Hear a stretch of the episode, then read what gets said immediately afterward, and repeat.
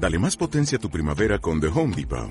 Obtén una potencia similar a la de la gasolina para podar, recortar y soplar con el sistema OnePlus de 18 voltios de Ryobi desde solo 89 dólares. Potencia para podar un tercio de un acre con una carga. Potencia para recortar el césped que dura hasta dos horas. Y fuerza de soplado de 110 millas por hora. Todo con una batería intercambiable. Llévate el sistema inalámbrico OnePlus de 18 voltios de Ryobi. Solo en The Home Depot. Haces más. Logras más. Bienvenidos a Radio Libertad Constituyente.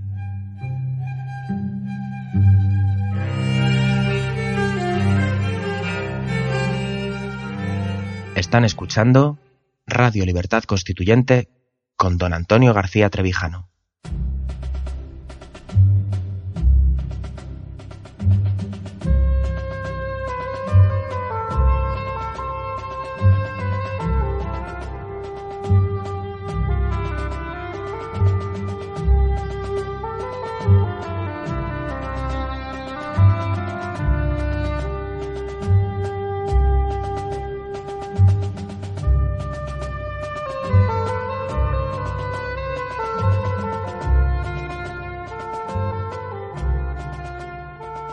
Muy buenas tardes, amigos repúblicos. Yo soy Alberto Iturralde. Hoy es 26 de octubre de 2017 y tenemos eh, la eh, presencia especialísima de probablemente uno de los mejores economistas que tenemos en España, don Roberto Centeno, con el que vamos a comentar aspectos muy importantes de la realidad española y sobre todo la relacionada con Cataluña. Muy buenos días, Roberto.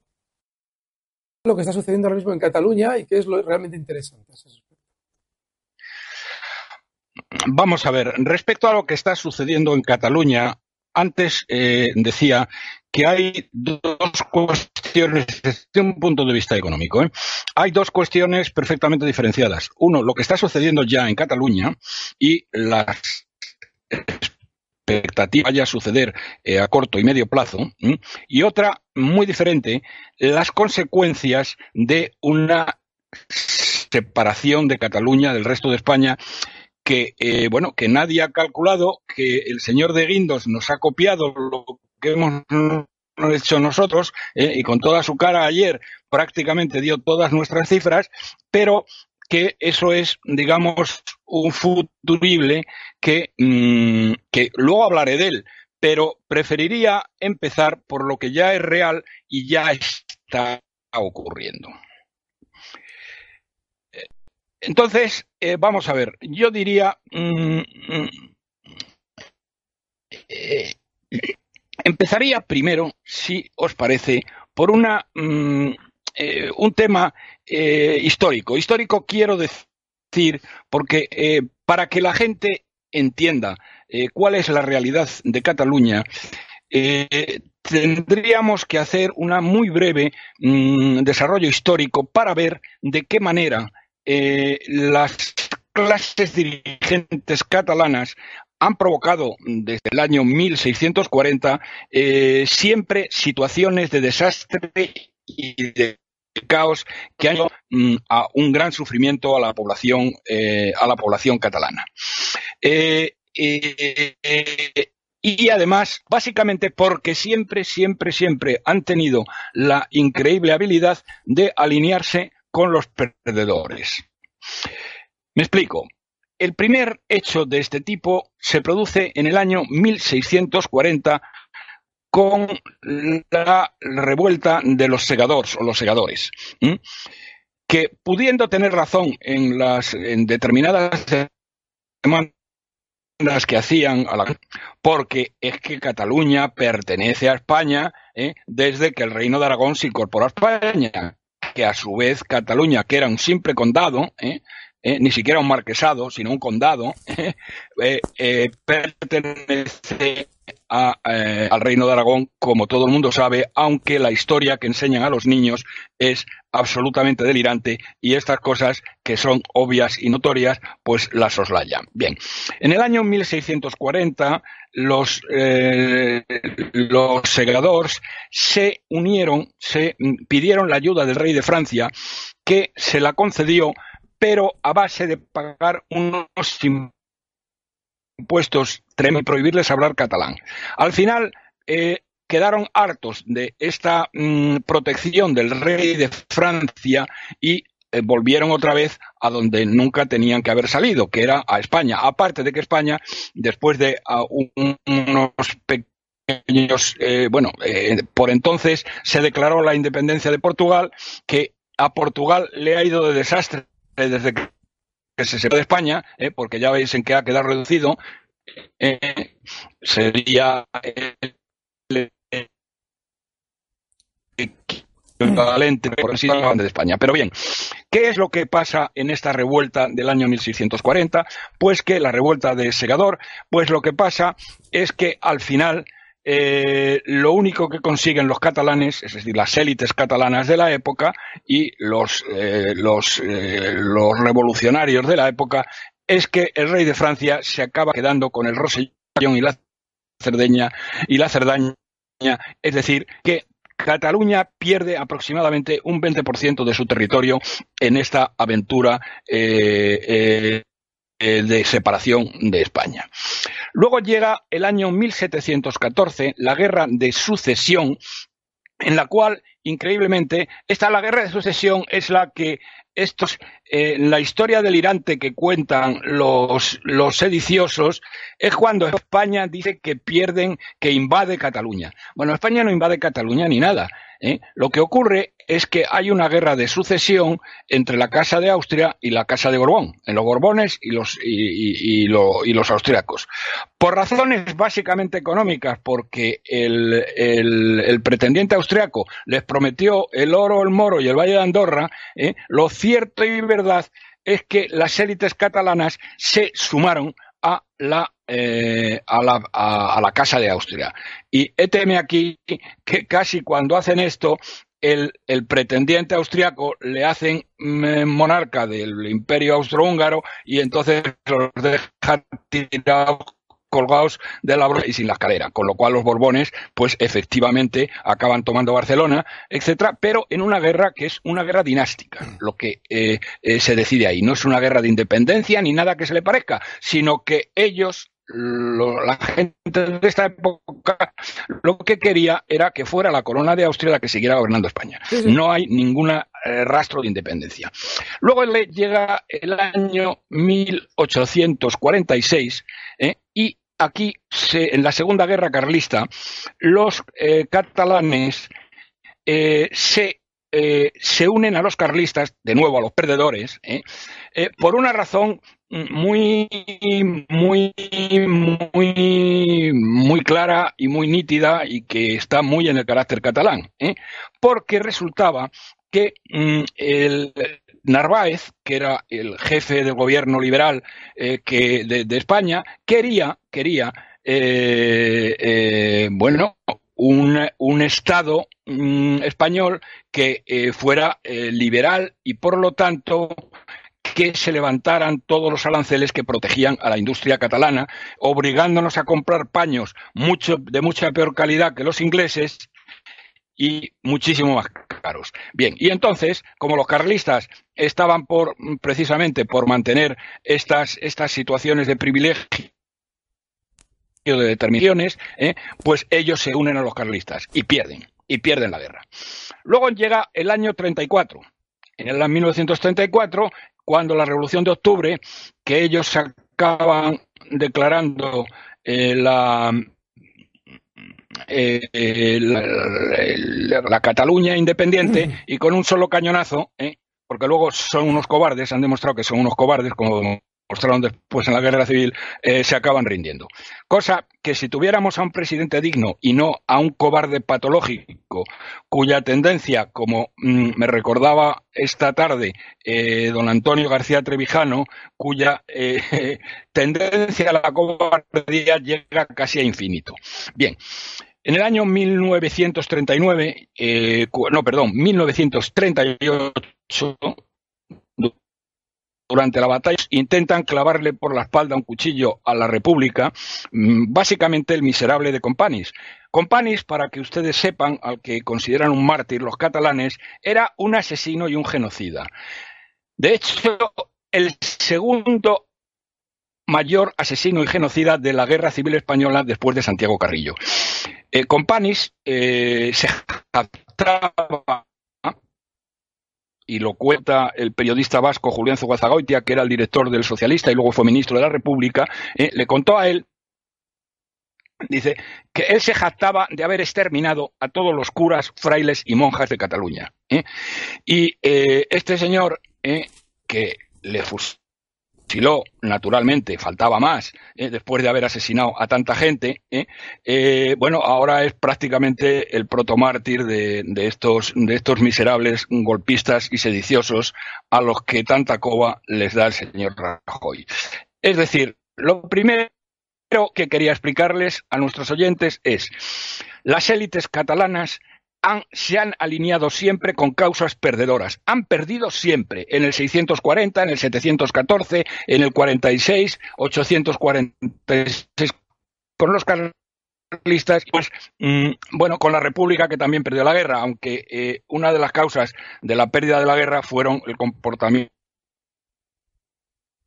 vil nacionalistas vascos primero y de los nacionalistas catalanes después. De hecho, eh, tal y como escribe Zugazagoitia en su libro Guerra y vicisitudes de los españoles, eh, Prieto y Aznar estaban dispuestos a pasar a cuchillo a Companis y toda la Generalitat si hubieran ido más allá de lo que, pero bueno, rápidamente cuando vieron la amenaza, que era una amenaza clara, eh, echaron marcha atrás. Bien, dicho esto, en este momento hay dos cosas que ya han sucedido. ¿Eh? y que eh, se las y cuya culpabilidad se reparte al 50% entre los sediciosos catalanes y el cobarde gobierno de Rajoy y del PP eh, que desde el año 2012 ha mirado para otra parte mientras se mm, perpetraba unos actos sediciosos mientras no se respetaba la ley, mientras se perseguía implacablemente a los españoles y mientras se enseñaba una, una historia. Eh, eh, se, adoctrinaba en el odio a España y los españoles en todos los colegios catalanes. Bien. Eh, lo primero que han conseguido, está comido ya y tardajes en arreglarse, es dividir en dos mitades irreconciliables. ¿eh? Han enfrentado a padres con hijos, han enfrentado a amigos de toda la vida, han enfrentado a los vecinos, han enfrentado a unos con otros de una manera que, insisto, va a tardar generaciones. Y eso, el culpable, es don Mariano Rajoy y, por supuesto, los sediciosos, a los cuales les dejado el campo libre para que llegaran a donde, donde han llegado. De hecho, fíjense, el odio es tan grande que lo que pasa es que no tienen armas por ahí. El único que tiene armas es el payaso este de trapero y sus pitufos, ¿eh? Eh, y eh, que realmente no sé para qué las tienen. Pues bueno, las tienen para asustar a la gente, porque si mañana llega la Guardia Civil y suelta un par de tiros, estos salen corriendo como conejos, porque son unos cobardes.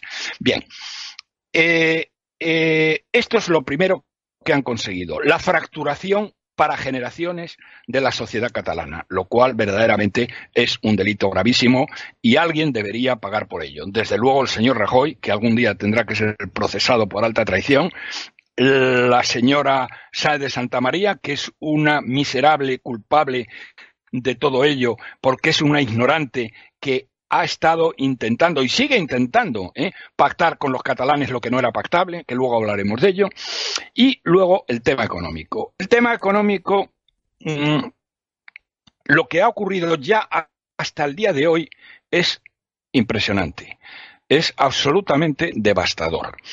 Miren ustedes, Anoche hablaba con un buen amigo mío que es uno de los vicepresidentes de JP Morgan. JP Morgan es el mayor banco de inversión mundial. Me dice lo siguiente, y dice, mira, lo que hemos calculado en JP Morgan es que eh, las empresas que han salido, que en este momento debe acercarse ya a las 1.500, ¿eh? las 1.300 de que habla la prensa son de la semana pasada, es decir, hoy deben estar del orden de 1.500, representan entre el 32 y el 33% del PIB de Cataluña. No sé si eh, eh, se dan ustedes cuenta, queridos amigos, os dais, queridos amigos, cuenta de lo que significa, de lo que significa que mm, Cataluña haya perdido empresas por un total equivalente en números redondos que va a seguir perdiendo. Roberto, no se te ha escuchado el dato. La incertidumbre cada vez es mayor. Roberto, no se te ha escuchado el dato. Repite esta última frase que has dicho que no se te ha escuchado bien. Después de explicar lo de las... Que, no, sé, no sé si se dan cuenta nuestros amigos, nuestros oyentes, de lo que significa que una región ¿eh? pierda un tercio de su PIB.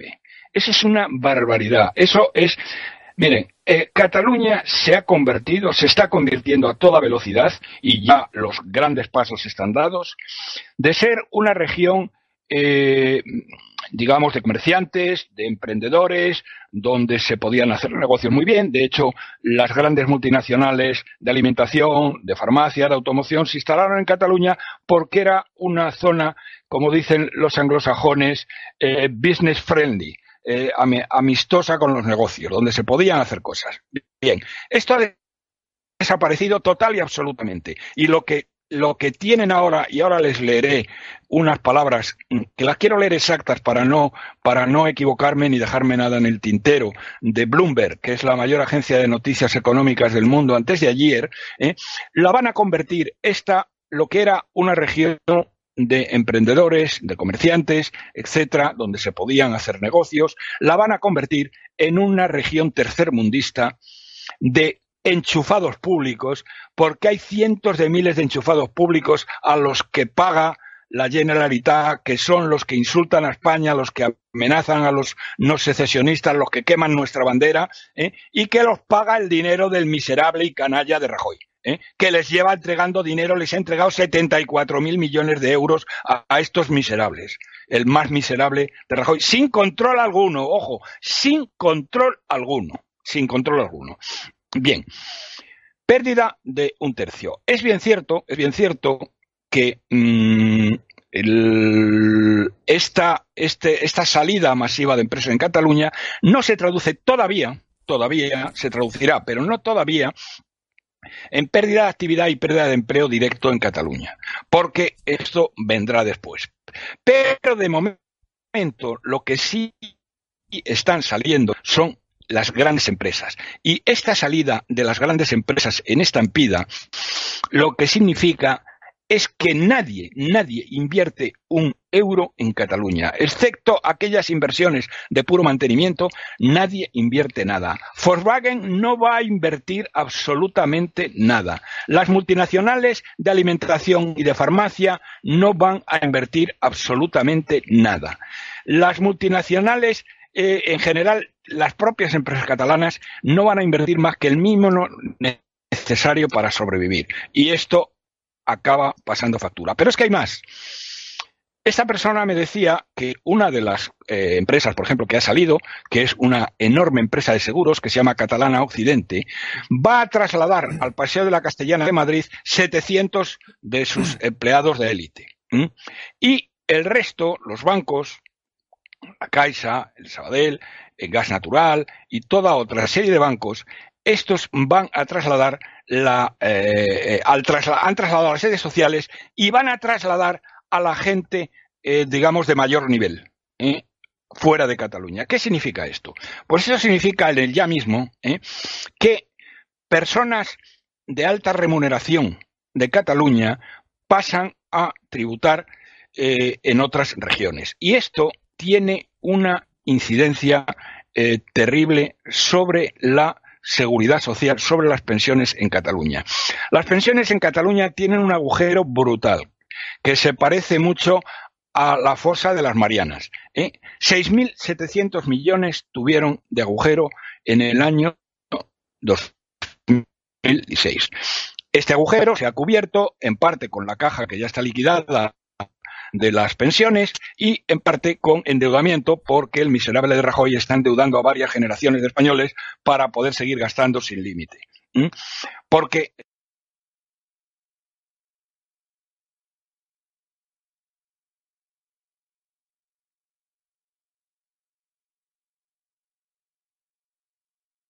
de pensiones en Cataluña, y no sé si me oye o nos oye algún pensionista en Cataluña, que si es así le pediría que se lo comentara a tantos compañeros suyos como pudiera, ¿eh?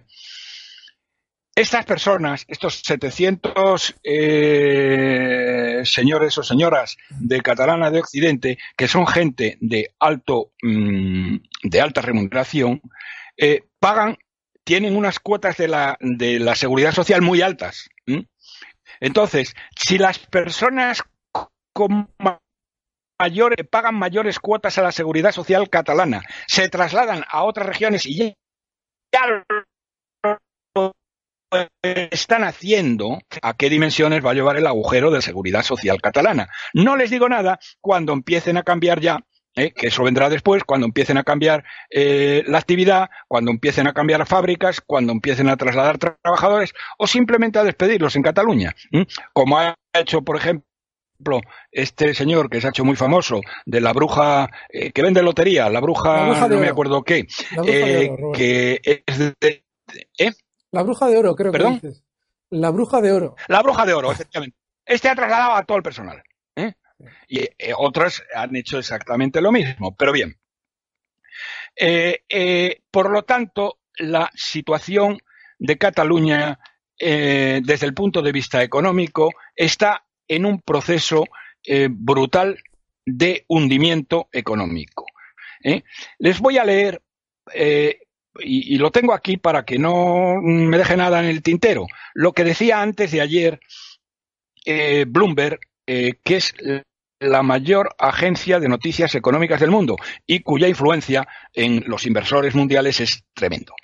Decía lo siguiente, comillas, la economía catalana se encamina a un dramático y largo valle de sombras, por la prolongada e intensa dinámica de falta de control, la inseguridad jurídica y la ruptura total de la coexistencia eh, eh, social en la región. no sé si os dais cuenta de lo que esto significa, pero es que esto es tremendo, porque lo que dice es que se encamina a un largo valle de sombras. ¿eh? La economía catalana. Y esto, bueno, y aquí, eh, y por lo tanto, esto es lo que está ocurriendo en el hoy, en Cataluña. Las ventas en los supermercados han caído entre un 20 y un 25%. Y aquí estamos hablando, y nunca mejor dicho, de las cosas de comer. ¿Tanto? Eh, eh, el boicot a los productos catalanes, que ellos nos lo han hecho siempre, porque desde hace ya ellos han fijado eh, campañas del compreu no compreu. El compreu eran los productos catalanes y el no compreu eran los productos eh, eh, que se fabricaban fuera de Cataluña. Bien, y ahora ponen el grito en el cielo porque el resto de regiones españolas les estamos pagando con la misma moneda. Y la gente en los supermercados ¿eh? se toma la molestia que no se tomaba antes de mirar dónde está hecho el producto y si es catalán no lo compran. Eso por no hablar de los casos ya escandalosos como Gallina Blanca, que este miserable, el dueño de Gallina Blanca, se ha jactado de financiar la secesión. O Nutrespa, los fabricantes de Colacao, OK, eh, Nocilla, Galletas Artiach, etcétera, eh, que han, han financiado la secesión. Y aunque ahora han llevado la sede social a Málaga, están construyendo una nueva planta para, producir más colacao, más nocilla y más ok en, uno de los pueblos de Cataluña más independentistas. Así que ya saben ustedes lo que tienen que hacer. Roberto, y luego, por supuesto. Nutrespa, la que nos dices, que además llevas ya mucho tiempo además denunciándolo, que apoyaba de esa manera el independentismo, se ha, fijado también su sede fuera de Cataluña. En Málaga, sí. Ay, la madre del cordero. Pero bueno, esto es lo que han hecho. No es como Catalán Occidente. Estos deben haber comprado un pisito seguro, en, Málaga y toda la producción la dejan en Cataluña. Así que ya saben lo que tienen que hacer. Bueno, y por supuesto, y por supuesto, los reyes, los, los eh, Casa Terradellas, las pizzas de Casa Terradellas, los fuets de Casa Terradellas, todo lo que hace Casa Terradellas lo fabrican unos personajes siniestros ¿eh? de VIX, que hace ya tiempo se declaró independiente de España, donde han expulsado a todos los no nacionalistas, haciéndoles la vida imposible. Por lo tanto, que sepan ustedes que si compran una pizza de Casa Terradellas o un fue de Casa Terradellas, están alimentando unos canallas enemigos de España ¿eh? que nos odian a muerte. Roberto, ¿qué nos verán, si quieren comprarle las pizzas a, a estos miserables, pues allá, allá ustedes. y mire, hay una que cosa nos vas a dejar sin cenar. Si nos quitas toda la comida, nos vas a dejar sin cenar. No, no, porque, vamos a ver, en el, resto de España no hay nada que se produzca en Cataluña que no se pueda, que no se produzca igual o mejor en el resto. ¿Y, tú no, y, no crees, Roberto? que de eso nada en absoluto. ¿Y, no crees, eh, no, no cree, don Roberto, que quizás sea importante el, eh, de alguna manera, eh, prescindir sí es cierto que a las empresas concretas que están eh, eh, promocionando el independentismo es normal que se pueda de alguna manera generar un cierto boicot por parte de quienes, bueno, eh, desde España están viendo esa situación. Pero desde luego que en sí mismo y de manera genérica las empresas catalanas no tienen ningún sentido hacerles un boicot. Ya, pero bueno, ¿y qué sentido tiene que se lo hagan a las empresas no catalanas? Porque esto lo llevan a... Roberto, me refiero al independentismo años. Y vamos, hombre, no soy católico y muy cristiano y, a ti te gusta poner la otra mejilla, pero a mí no. Me refiero es decir, ellos están haciendo el boicot hace años a los productos no fabricados en Cataluña. ¿eh? Entonces, ahora ponen el grito en el cielo porque empezamos a hacerlo nosotros y decir, hombre, no tenemos la culpa. Hombre, sí, tenéis la culpa. ¿eh? Porque vosotros habéis votado, con vuestros votos, habéis mantenido este, este, este sistema durante mucho tiempo. Es más, es más. Mira, Cataluña vende al resto de España por valor de 65.000 millones de euros anuales. Estoy hablando de cifras del año 16. ¿eh? Y compra productos a otras provincias por un total de 40.000 millones. 25.000 millones de excedente. Ninguna región del mundo, ni en Estados Unidos, en Alemania, ni en Gran ni en Italia, tiene una diferencia, un desbalance tan enorme comercial con el resto del país como nosotros. Es decir, California no tiene ese desbalance, o Texas, que es una productora fuerte de petróleo, no tiene ese desbalance con el resto de los estados de la Unión. ¿eh? Baviera, ¿eh? que es una zona tremendamente industrializada de, Alemania, ¿eh? no tiene ese desbalance con el resto de landers alemanes. Eh, las provincias del norte de Italia, ¿eh? de la Lombardía, del Véneto, etcétera, no tienen esa diferencia. Solo Cataluña tiene esta diferencia brutal. Y estos canallas dicen España nos roba. Bueno, es el colmo de los colmos. Yo lo siento mucho, yo entiendo que hay gente que puede estar perjudicada, pero que dejen de hacer ellos campaña contra los productos españoles y ya veremos lo que hacemos. en Cataluña, no todo el mundo, en Cataluña no todo el mundo está en esa postura. Es decir, hay empresas que, como tú bien has dicho y además las has citado aquí, fomentan ese independentismo o ese odio a lo español. Pero habrá muchas empresas catalanas que no estén dentro de ese juego. Con lo cual yo no sé si hasta qué punto hay que generalizar. Eso ya tú también tienes que... Ya, bueno, pero ellos, vamos a ver, lo que es un hecho es que ellos tienen un excedente que no hay en ninguna otra región del, mundo, del mundo civilizado respecto al resto. Bien, pero ¿eh? esa es, la parte, esa es la parte económica dentro de la política. En global, eso de que España le roba es ridículo, totalmente de acuerdo. Pero si no dejan de ser parte de España. España le roba, será todo lo ridículo que tú quieras, pero esa ha sido una bandera que ha traído a montones y montones de catalanes que se lo han creído. Pero es que, a nosotros no nos interesa que una parte de España también se venga abajo. Es decir, no, todo lo que tú estás diciendo en relación a la seguridad social. No nos interesa, pero hay que acabar, hay que acabar con los sediciosos. Y Rajoy no va a acabar con ellos, no va a acabar con la sedición. Pero si de quieres de eso, hablamos. Mira, voy a hablar ahora de otro personaje, que este es un miserable, un canalla, Méndez, Méndez de Vigo, el ministro de Educación.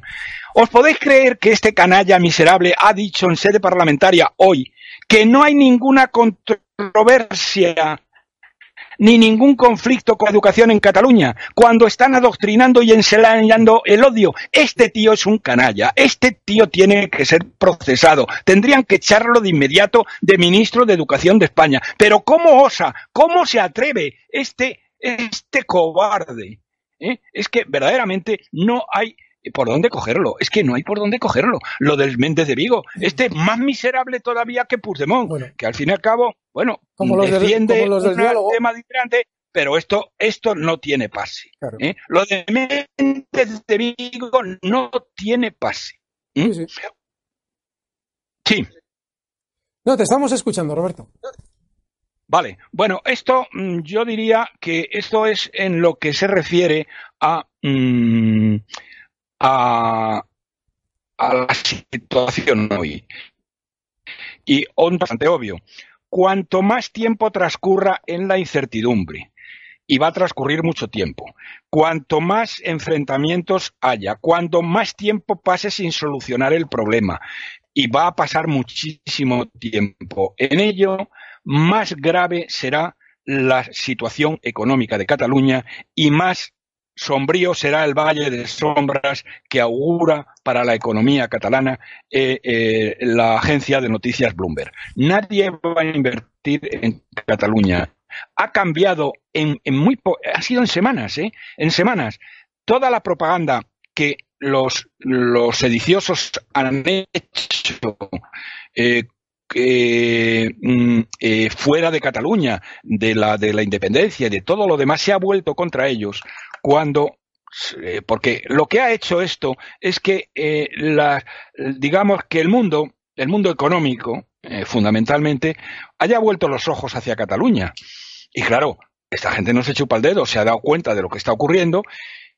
Y justo en un momento, estos eh, sediciosos que prometían a los catalanes que iban a hacer la Suiza del sur de Europa y que ellos iban a atar los perros con longaniza y resulta que se les van las empresas a cientos eh, y no solamente las empresas, sino se van las empresas punteras. Claro, cuando las empresas punteras, que son catalanas, de toda la que han estado financiando muchas de ellas a los sediciosos durante muchísimo tiempo se marchan de Cataluña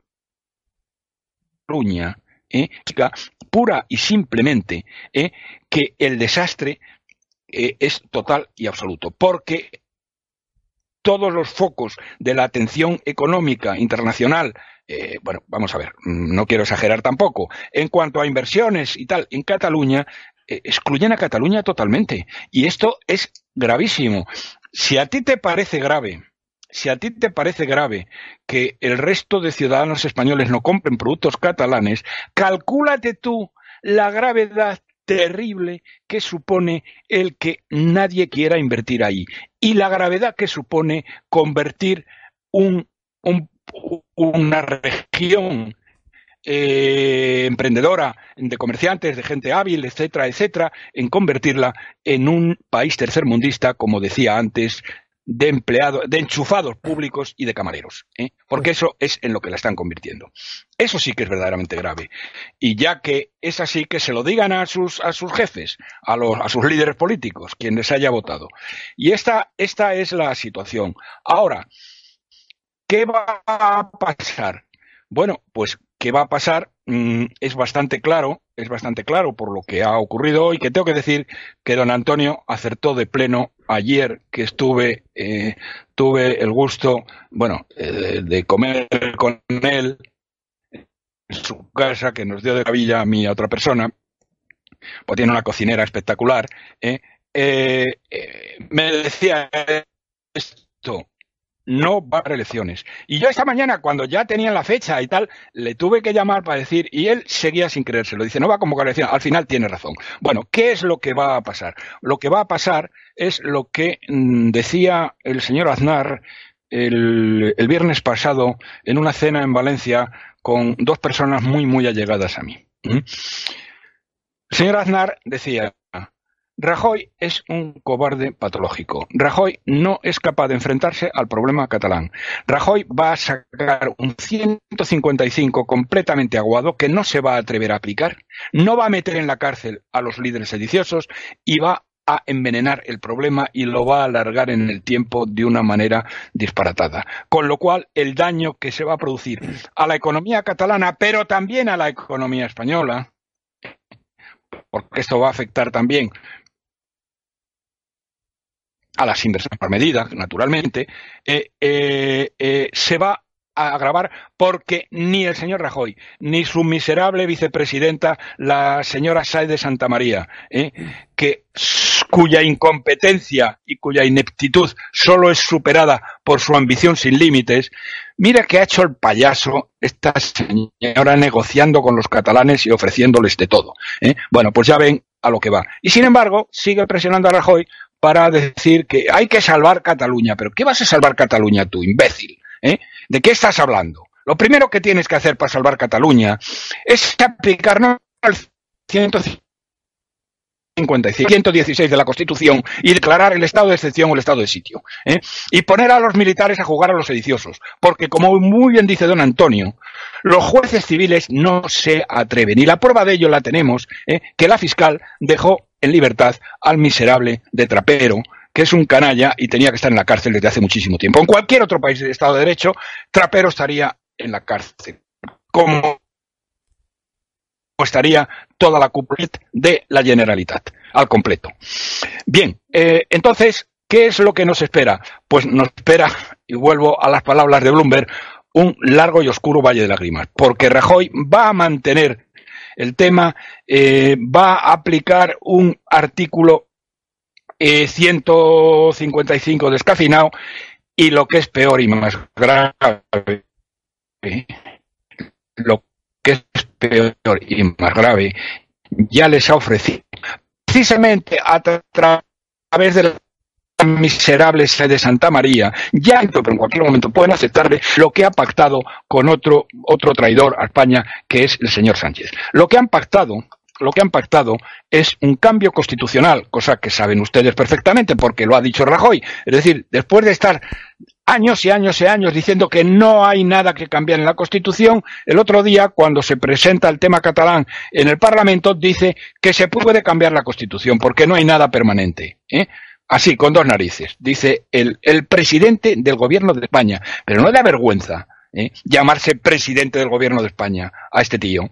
Bien, va a cambiar la Constitución. ¿Y qué va a cambiar la Constitución? Va a hacer unos cambios para darle una relevancia política y económica muchísimo mayor a, a los sediciosos que no solamente no los va a encarcelar, es que los va a premiar es que los va a premiar.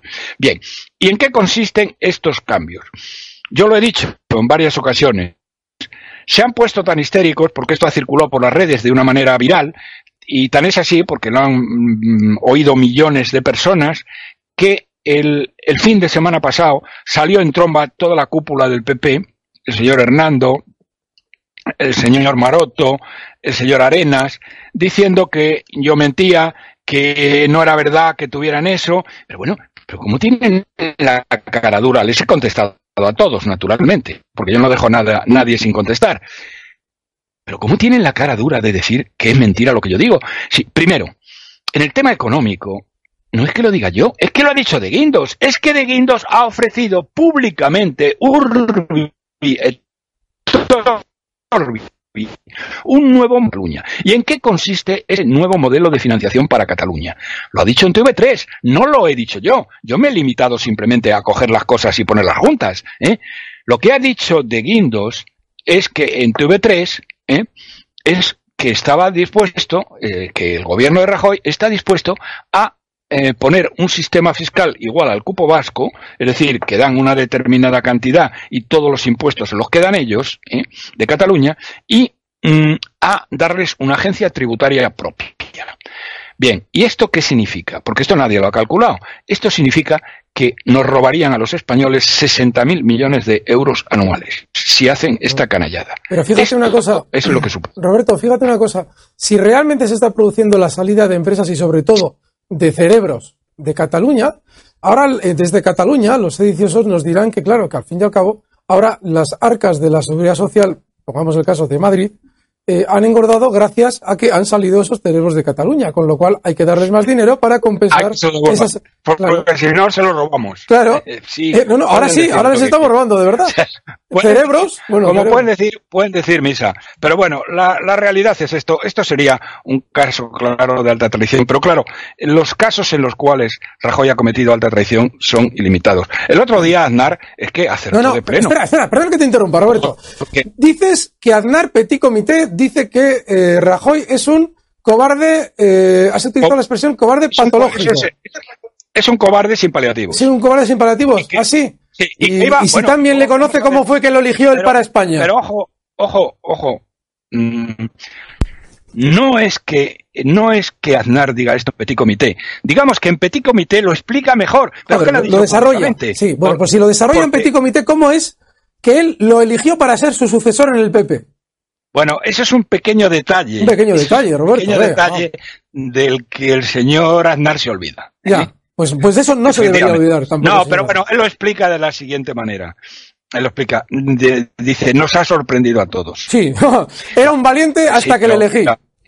Nos ha sorprendido a todos, pero eso no vale. es decir, un capitán de si tú fuera, si él fuera un tipo de empresa y hubiera nombrado a un directivo que le hunde la empresa, ¿eh? tú te tienes que ir. Y lo menos que puedas hacer es callarte. Pero bueno, eso los online. Perdona, hay otra cosa más grave, grave. Bueno, más grave, no, más grave que, que nombrar a Rajoy no hay casi ninguna. Claro, que el otro candidato que tenía, no te lo pierdas, no nos olvidemos. ¿eh? tengamos un poco de memoria histórica. El otro candidato, ¿sabes quién era? No me acuerdo. Si es que lo sabía. ¿Quién? Él tuvo, él eligió, él tuvo, él tenía dos candidatos. Rato. Rajoy y Rato. Pues nada, Guatemala y Guatepeor. Un delincuente.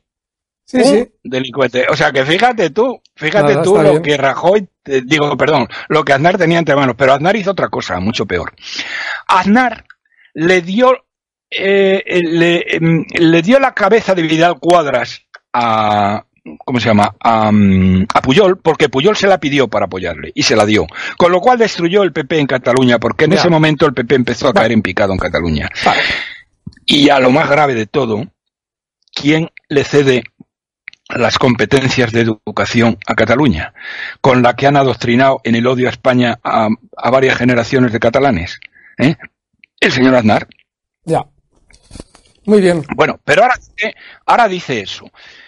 Te quiero decir que eh, lo que mm, el robo que yo estoy diseñando lo explica Aznar, lo explica Aznar lo explica con las mismas palabras que yo en Petit Comité, pero en público exactamente lo mismo. ¿eh? Dice el no les eh, no pacten con los con los sediciosos y no les vayan a dar a plazos lo que no les podemos dar al contado. Que es mismo que yo estoy diciendo. Estaba advirtiendo a Mariano Rajoy eh, que, bueno que no les podía dar eh, este este tema. Bueno, y esto es un poco no es poca cosa, Roberto. Lo que no es poca cosa lo que lo que quería señalar, ¿eh? Que no es poca cosa todo lo que nos has comentado. Llevamos 42 minutos. ¿Hay alguna algún aspecto eh, en relativo a la secesión de Cataluña que te puede interesar comentar brevemente ya para ir ya despidiendo?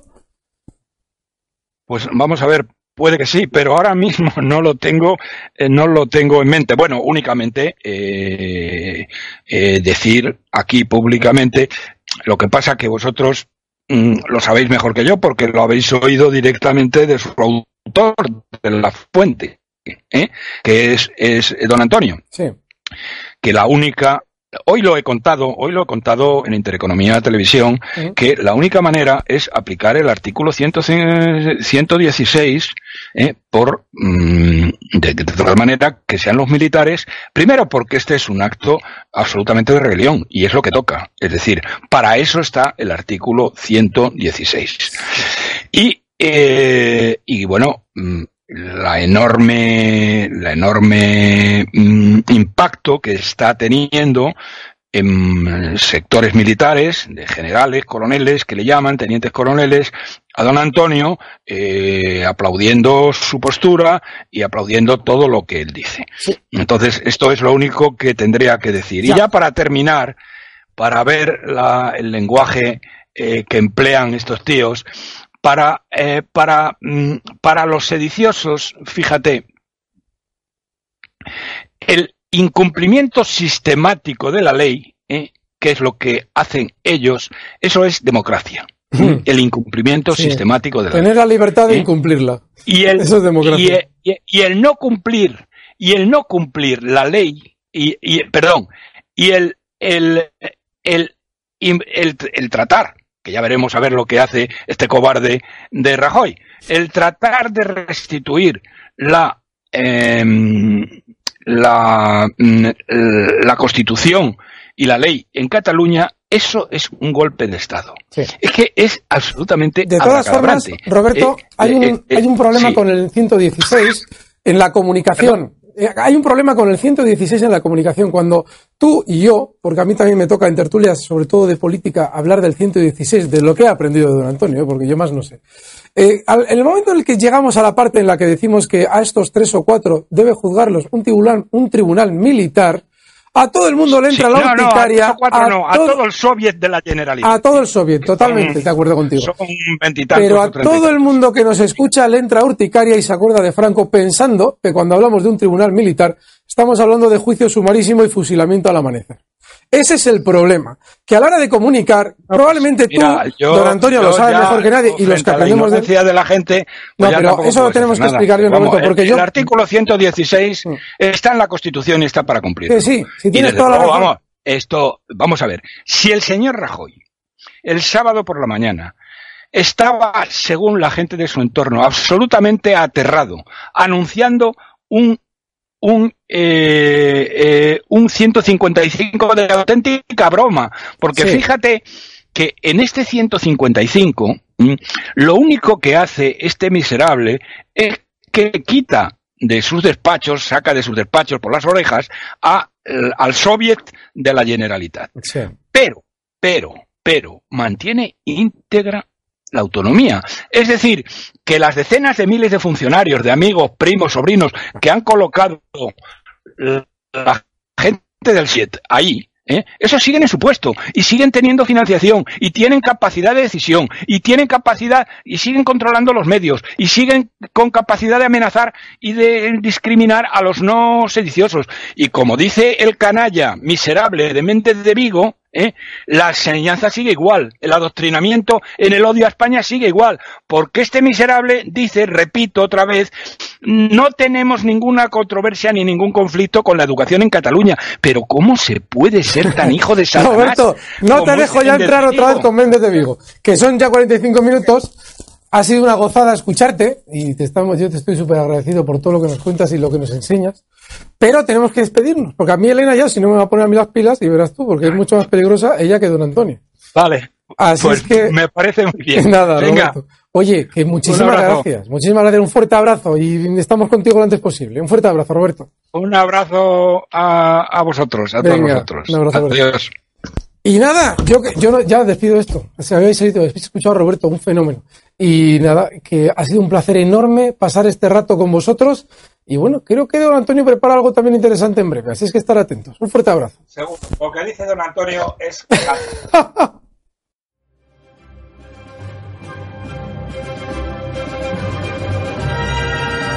Gracias por haber escuchado Radio Libertad Constituyente. No olviden visitar la parrilla de programación en la nueva página web del Movimiento de Ciudadanos hacia la República Constitucional, en la dirección www.mcrc.es. Radio Libertad Constituyente. La libertad viene en nuestra busca.